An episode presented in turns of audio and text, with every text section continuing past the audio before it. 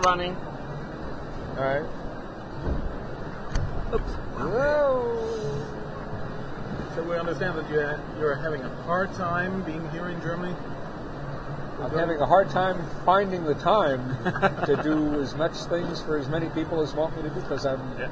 I want to do everything I can for all the comic uh, all the Duck fans, and there's just physically not enough time. I want to thank you for this great um, thing that you. Uh, yesterday you weren't able to do all the signings you like to do, and now today. I never am. Yeah. Now today you, you said, okay, hey, quit my spare time. I do more time signing. That's a very, very fine thing to us readers. Thank you. Well, they had me scheduled for an hour and a half, and this trip I'm got used to doing seven-hour signings mm-hmm. nonstop. So I figured an hour and a half is not enough. I, and the, the maximum that they I could fit in there was uh, what did I do it for? Two and a half, three hours. I think it was nearly Yeah. three from when because I was start I started back here signing before uh, I even sat down. I wanted to start at ten. But as soon, you know, everybody, the people want this, and somebody wants that, and I want to do that, and it's just uh, I can't get as It's- many things for as many. Everybody wants something, and they deserve it. I'm Yeah. not. I'm not saying it's people who want something. They don't, everybody deserves what they want. So uh, But it's great that you have such a great understanding for readers. That's very fine. Thank you. I, well, I figure it's uh, maybe because I don't come into this from somebody who always planned to be a professional cartoonist. Maybe they think uh, they always thought about, uh, oh, that would be a nice life to uh, work when you want to and be self-employed and uh, and then uh, make lots of money maybe and so on. And so to them, it's a business. I thought I was going to run the family construction company my whole life, so I was always a comics fan. So I kind of stumbled into this like by accident. It was never my plan. I just it just happened, and I still think of myself as a comics fan who somebody is uh, mistakenly let draw or publish comics. So I, my main interest is the other comics fans. I never get used to the fact that other comics fans want my autograph. They want to just take my hand. So the, when I do it for, uh, like I say, this trip, I've done like several, about four seven-hour non-stop signings, and they say, "Don't you get tired?" And the people that are helping me, I wear them out. They have to, they have to go take a rest, and they say, "Just stop and have something to eat." And I said, well, "I can't stop. The people in line can't stop." So, uh, but I never get tired. I never get physically tired. I get really stupid because the, the adrenaline that I think is, is fueling me seems to work on my muscles, but it doesn't work on my brain. and uh, so I hope I. Uh, so even now I'm, I'm kind of dazed, but I'm, I'm, you know, I'm ready to go. Another secret is to never slow down. Uh, people say take a break. And I say, well, if I take a break, I'll get tired. Yeah. So I just have to keep going full force. Uh, I just wish my brain could keep up with me because uh, you notice uh, when people want a book dedicated, they have to write their name down in front of me, even if it's Bob. I want to see it, I don't have to think. I just look and copy. But after about six hours, if it's if it's Bob and it's written down, I'll get the B O P. O. No, yeah, O. And so my brain gets real slow, but I never I never get tired of. Of course, it's an easy name. It's seven letters. Okay, we, we, we are prepared. Thanks to him for, for a real um, professional interview. I hope so. Yeah. Um, Was, that, that was part of the interview too, right? yeah, yeah, sure. Yeah, All yeah, right. sure. Um, this Just is a uh. Comic Forum. It's the greatest uh, uh, forum in Germany for for comic fans. Comic fans. yeah. And we started the thread. What do you like to know from Don Rosa? There are No. some. Oh, and you've got people sent in their questions. Yeah. It's a lot of pages, but we picked out some. You picked your some of favorites, the- all right. some of. Yeah. And maybe some of them I can't answer. Maybe they're not allowed to know that. So uh, move on to the next one. Well, one of them is uh, if you could imagine to write a story for another one who then uh, draws it. Your job as author. Yeah, I could conceive of it, I guess. But uh, when I was growing up, I just uh, in reading comics and then doing my own comics just for myself. You know, when I was six, seven, oh, I don't know, up to 14, 15 years old, I just assumed that the cartoonists both wrote and drew the story. I just took that for granted, and that's the only way it seems like it should be done to me. And it seems to me, and I'm, I'm sure people who only write comics or people who only draw comics, not a single one of them will agree with this, naturally, but the, the, the comics that are written and drawn by one person, whether it's Jeff Smith or Will Eisner or Hal Foster or Carl Barks, there's a certain spark of magic in that to me. Whether it doesn't mean they're better than the other comics necessarily. I think it does most of the time, but it doesn't necessarily mean they're they're better. But there's some magic in there that you're getting the vision of one person, and that the person who drew it knows exactly what the person who wrote it is thinking, and he's he's showing precisely what was on that person's mind because it's the same guy. Uh, so, uh, course, that even means Asterix is not quite up to that level. But and I love Asterix, but uh, that's just something. So I, if I if I had my arm amputated, I guess I'd have to write for somebody else. But uh, that's just uh, given the choice, I just assume quit than do it that way. Yeah, there. Now, in the Hall of What, Fame, what, there's- does, what does really? Oh yes. What was it fake or did you Yeah, the, uh, see the scars. My hand was crushed. I was trying to save somebody's life. Uh-huh. Did, you succeed? Well, he wasn't in any danger anyway. Okay. I just I thought there was this big log going to fall on him. He was driving. It's a long story. Uh, he was a neighbor. We were clearing up some debris in the yard. I live way out in the country, you know, like 10 hectares. And my neighbor, who had even more land, he had a he was a rich guy. He had a bulldozer, a high lift bucket they call it, and he had this uh, wooden beam on there that must have been mm-hmm. this big around and about 10 feet long, and it was on the bucket. It was on the arms of the bucket.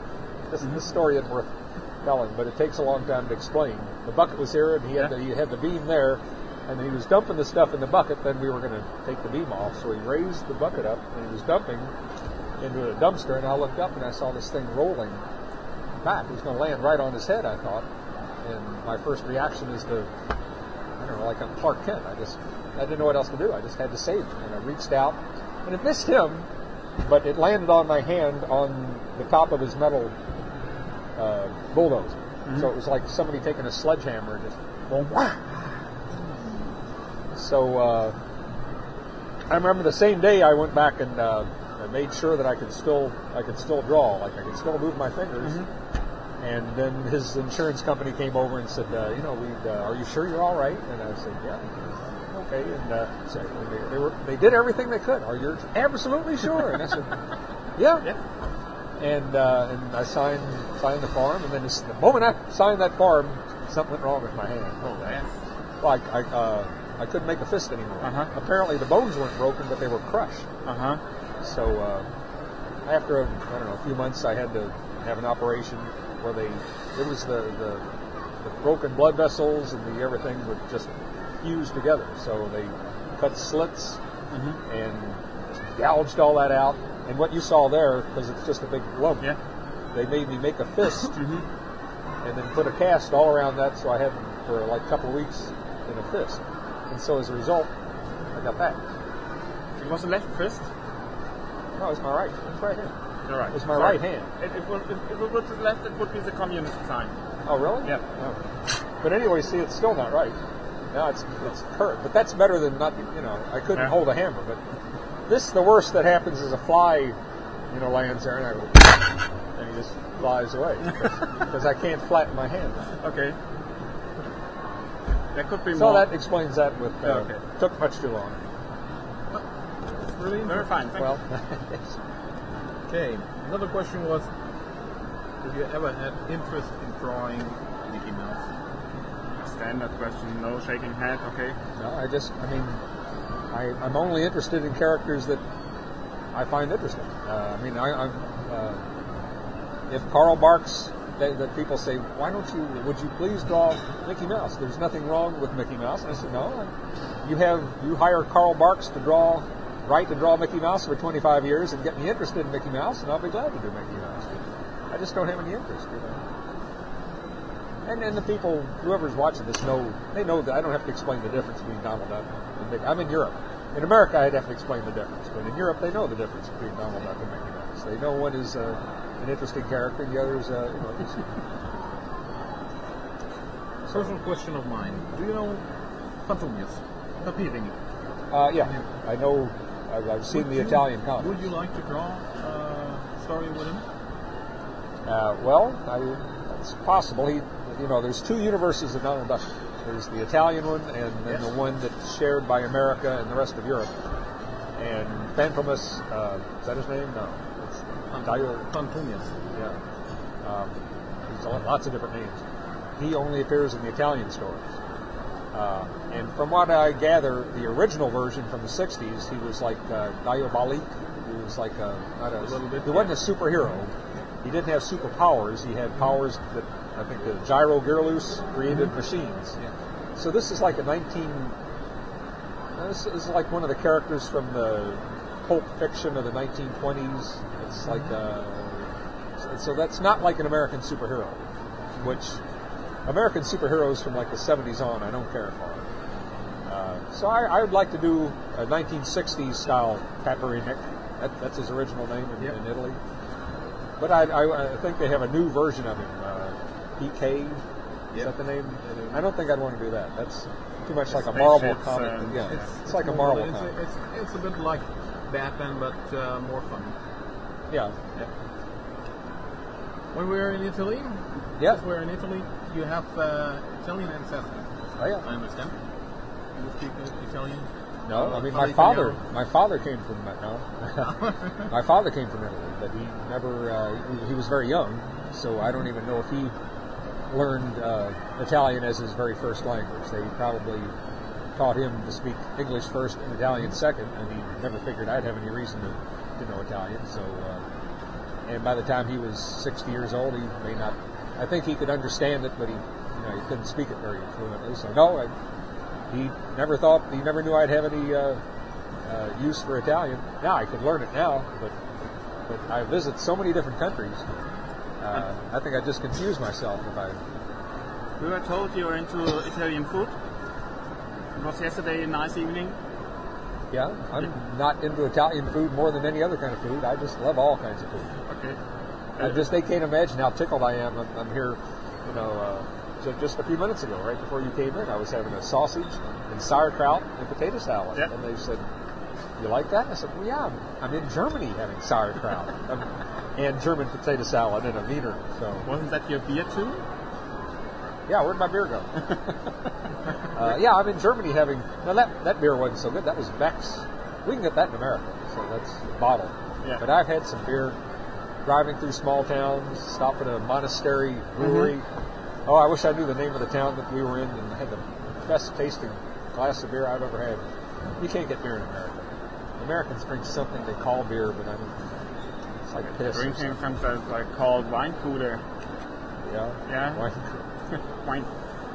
You sold your company to be able to draw. I No. liqudated it. Liquidated. Oh, liquidated. which Okay. means that Liquidated means I doesn't got a sound such. Uh, no. It's I didn't get anything. You know, Okay. a couple of thousand dollars, and I think wrote off a tax loss on the stock certificates, and uh, yeah, it's a construction company. You can't very well sell a construction company. You know, all your workmen just go to work for somebody else. And, Uh-huh. Did you So- ever regret? Oh no. no, I mean it wasn't long after that that uh, Disney told uh, you know that's when, that's when I was still working for Gladstone, the little tiny American publisher. It's like a three guy company. Yeah. Told them not to return my art anymore because I had it figured out with uh, what Gladstone paid, which was very little. That's all they could afford. You know, the Disney comics don't sell in America, and they sold then even better than they sell now in America. That was just nearly 20 years ago uh, with what little they paid me per page, with what I could sell the artwork to uh, for the collectors for, I'd make about two thirds of what I used to make with a construction company, but it would be something worth doing. I mean, with a construction company, I was the boss by the you know by the time uh, it was easy. Some days I just sit there and read a book, wait for somebody to call and you know figure a job or find out a. Uh, but at the end of the year, you know, we put it, we did ceramic tile and terrazzo, and uh, at the end of the year, all I'd have was money. But doing a comic book, at the end of the year, I've got those three or four stories that I did, and they'll exist forever. And, and I found that later, even they'll be reprinted, maybe, and, and, and more than that, printed in Europe, which I never dreamt about. And that seemed, that seemed like more important. So, uh, So that's why I liquidated the company. I think after, I, I was uh, working part time on comics and then part time at the company, and my uh, my partner, who was my who wasn't a Rosa, uh, he was my uncle's stepson. So my uncle was a Rosa, but uh, this his, this was his stepson, so he wasn't a Rosa, and my name was Keno Rosa, like my grandfather's. I was the only male grandchild, so my name was the same as the company, the Keno Rosa Company.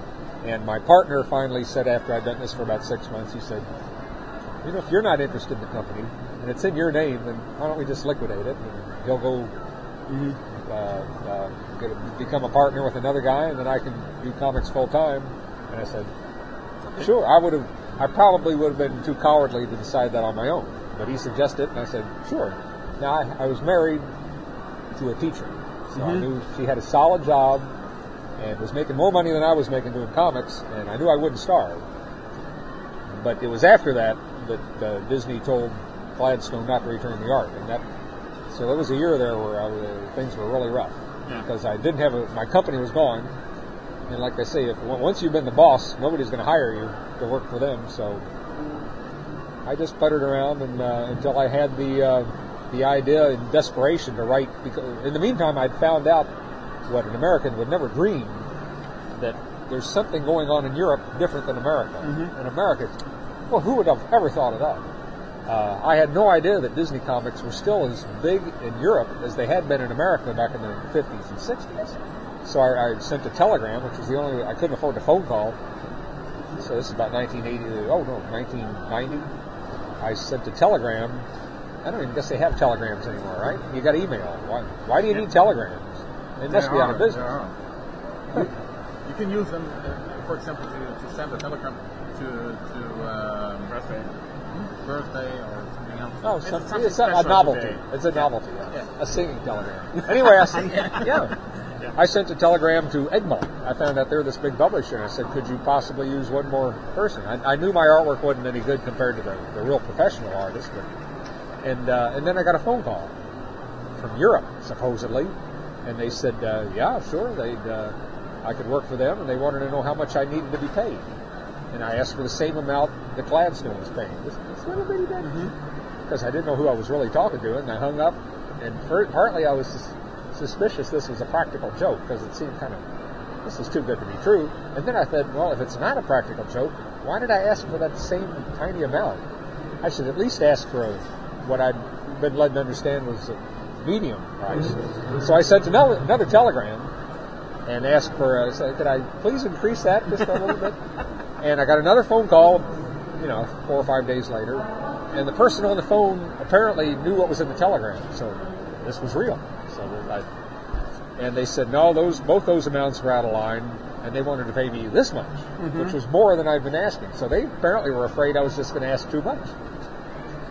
Uh, and I went to work for them, just assuming I'd just be one of dozens and dozens, or maybe hundreds of other people. But I, that's something I wanted to do. I never expected my stuff was going to be this popular because it looks bad to me. I mean, it's it's filled with needless and irritating detail, and it's uh, it's, it looks more like Robert Crumb drawing duck comics. Uh, Uh, to, to me, uh, it came like uh, you're the Jack Kirby of Disney. you're, you're a little more, but uh, Disney is round every time, and you have something a little bit. Well, I've for for 20 years I've been trying to figure out why my weird-looking, crude, fan-looking artwork is so popular, and uh, well, partly maybe it's, it stands out. You know, the other stuff is all cute and cuddly, and mine is Yeah. kind of got an edge to it because that's that's as good as I can draw. But I also figure that uh, I think people are looking at it and they know I don't get paid extra for all that detail and all the, those complex plots and all the background stories that are going on. Um, and they figure uh, for somebody to put so much effort into such bad art, they must really be enjoying themselves.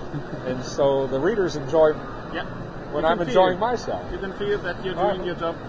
Uh, I'm doing it for fun job. because I want to entertain the other fans as much as I can and pack as much into each little panel as I can to, for just to give everybody as good a time as possible. So, On this uh, point, I wanted to ask you. Carl Barks had sometimes uh, a political statement in his comics. They Marx, you say? Yes. They weren't just fun; they had Yeah. fun with an attitude. You're, for me, even more fun. Yeah. I especially started to read Donald Duck with your uh, version of Donald Duck. Uh, Yeah. um, as I was young, I didn't understand this political meaning of the Carl Barks stories, and uh, so I started with your fun, especially with the ones in the background. Yeah. Yes, I, I liked it very much. And then I was told, well, you have to read Carl Barks maybe again because there's another way to approach Carl Barks. Do you like to be only funny, or did I miss your statements when you do them? Do you see political statements in my stories? No, I don't. No. There aren't any. Yes. Because I'm just trying to entertain people. Okay. Uh, and I don't think it's art. I've seen comics that are art. My comics aren't art. They're just Oh, hopefully no. good entertainment. I'm just They're- trying to entertain. Very fine entertainment. If I was trying to do art, I'd take out most of that detail, and then it might be art. If good entertainment is art, yeah, Yes, I, I tend. I choose to believe that like old Alfred Hitchcock movies and John Ford movies are art because they're fun and clever and so on. But um, but it's not that I'm not political, but I just the comics aren't the place for that. I guess. okay. And I mean, in the last four, five, six years, I wish I could do some political stuff in there. You wish you could do? Well, anything against Bush. I mean, Okay, okay, okay. Anything, because I know I've got European readers. Well, most of them. are. Just convey to the world if they suspect that the American people like George Bush. I just, I wish I could tell them that's not the case. Mm-hmm. It's like 60, 75% of Americans just as appalled by this moron as the rest of the world. But there's nothing we can do about it right now. Okay. Maybe you could do this uh, with the comic books that have characters that are, that are your own. Did you ever think Oh. about?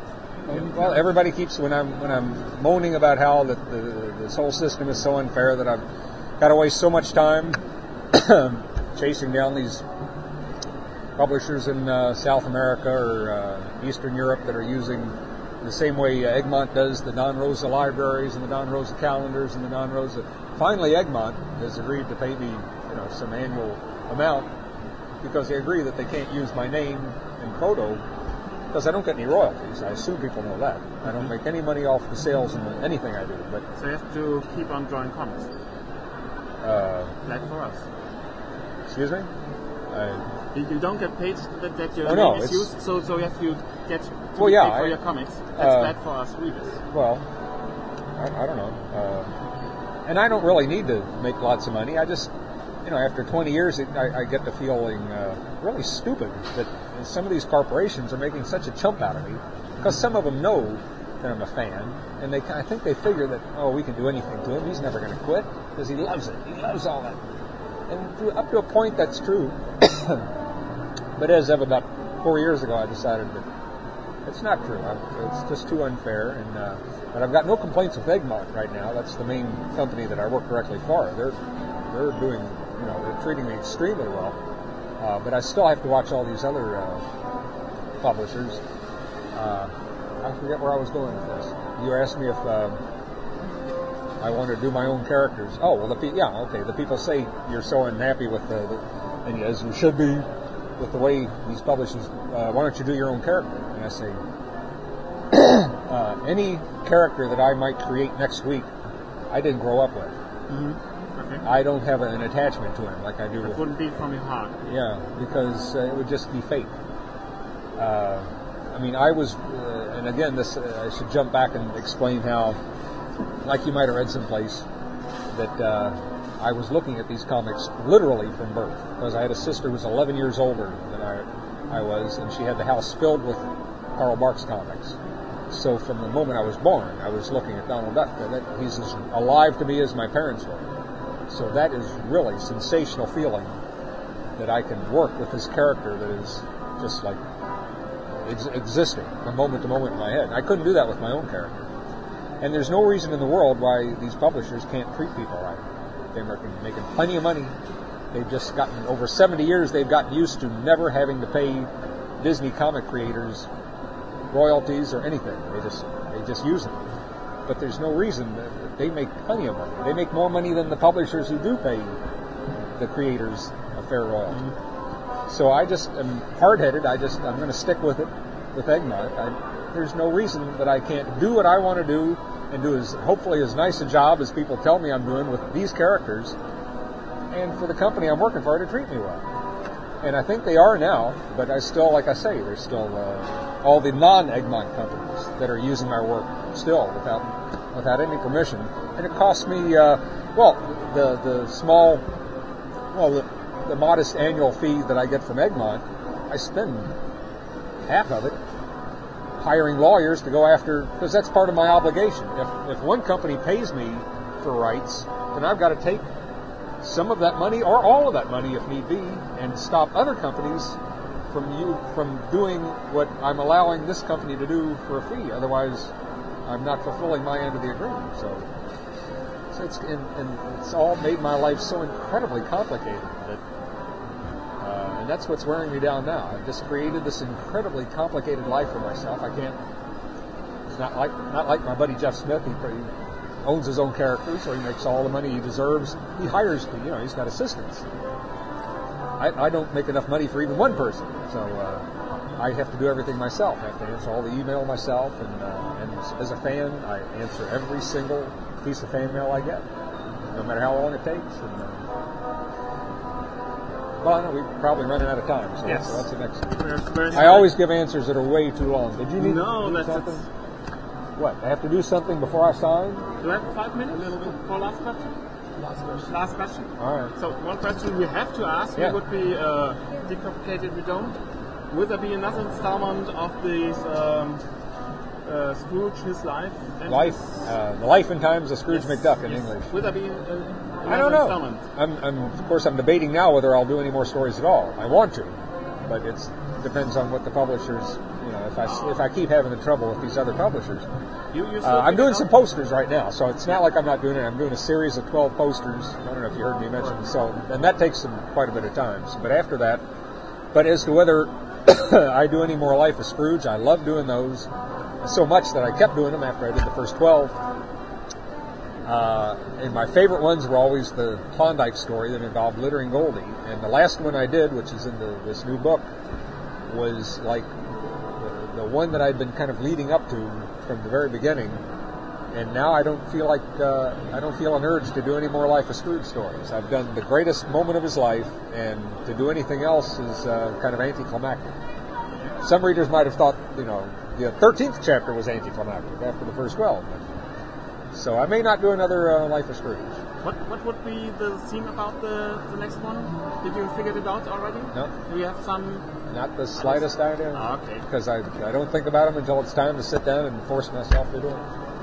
Thank you for your time. Sure. And uh, thank you for your time for your fans. Yeah, and I'm sorry to keep you guys waiting, but uh, so no problem. Uh, for you, uh, it was worth every minute of waiting. Thank you. So I guess we, you want this one. We will get you free of this. Can I have some of this? I've, I've talked myself into